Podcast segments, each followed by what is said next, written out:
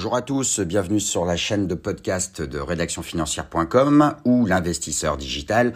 Je suis très heureux de vous retrouver aujourd'hui. Je suis Bertrand Dubourg, rédacteur en chef de rédactionfinancière.com et auteur sur les podcasts de l'investisseur digital. Aujourd'hui, on va voir comment investir dans un produit plus ou moins original qui est le vélo. Comment investir dans le vélo en bourse ou via le private equity. La Vélotech hexagonale, et oui, le terme existe, regroupe les startups du monde du vélo.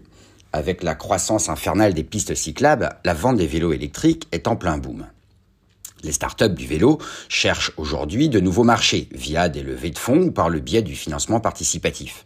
Il est donc possible d'investir dans une startup de la Vélotech par le biais du crowdfunding, en investissant son argent dans des sociétés innovantes qui opèrent dans le sport cher à Jacques Anquetil. Néanmoins, ces investissements restent risqués sur le court terme. N'est pas Shimano qui veut. Revue de détail. Alors quelles sont les raisons d'investir dans la bicyclette? Alors les trois quarts des gaz à effet de serre sont produits par les transports urbains, les bus et les voitures.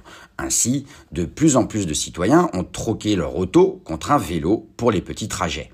Les délais de livraison des vélos passent désormais d'ailleurs à 12 mois. Force est de constater que le véhicule principal d'Eddie Merckx remplace de plus en plus le moteur à explosion, dans le cœur des cadres des grandes villes occidentales.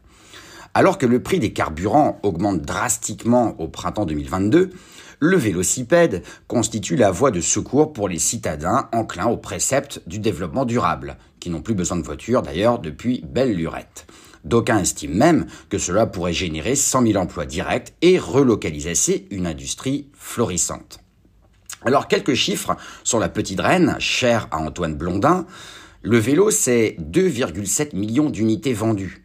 Ça crée 78 000 emplois directs dans la filière au sens large. Et en 2030, on estime que le gisement potentiel sera entre 150 000 et 300 000 emplois. Le chiffre d'affaires du vélo tourne autour de 3 milliards d'euros et des brouettes.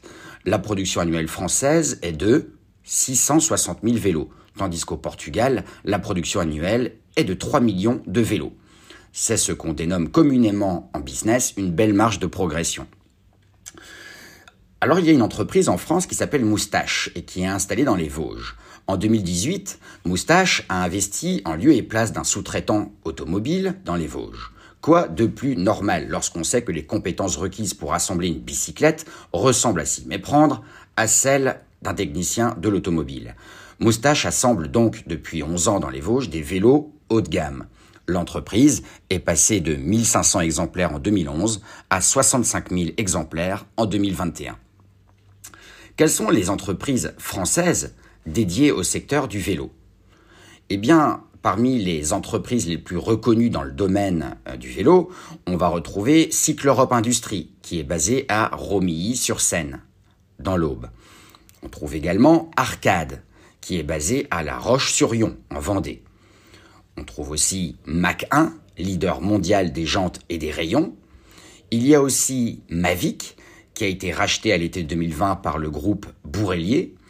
Et il y a enfin la manufacture française du cycle Amashcool, en Loire-Atlantique. Alors, quelles sont les sociétés cotées qui sont dédiées au secteur de la petite reine? On va trouver Vista Outdoor. C'est une entreprise américaine qui détient environ 10 marques comme les casques Giro et Bell, les accessoires Blackburn, Copilot ou Rascals. Il y a bien entendu Shimano, le groupe japonais est bien connu quand il s'agit de fabriquer des dérailleurs, des freins ou encore des roues. Il y a encore Axel, qui est une entreprise hollandaise connue par le biais de ses marques iBike, Koga, Raleg ou ses accessoires XLC. On trouve aussi Yamaha, donc le japonais est aussi un des principaux fournisseurs des moteurs de vélo électriques avec Bosch. On trouve aussi Fox Factory, c'est une société qui fabrique les fourches et qui sont assez connues dans le monde feutré du vélo. Alors, avant d'investir dans une start-up dédiée au secteur du vélo, rédactionfinancière.com et l'investisseur digital vous recommandent de bien vérifier le track record de l'équipe. Il faut aussi que l'équipe améliore sans cesse son produit et qu'elle le fasse savoir. Il faut qu'il y ait une capacité à générer des revenus récurrents, donc à faire de l'argent, en gros. Il faut une volonté en 2022 d'être audacieux pour se démarquer pardon, de la concurrence.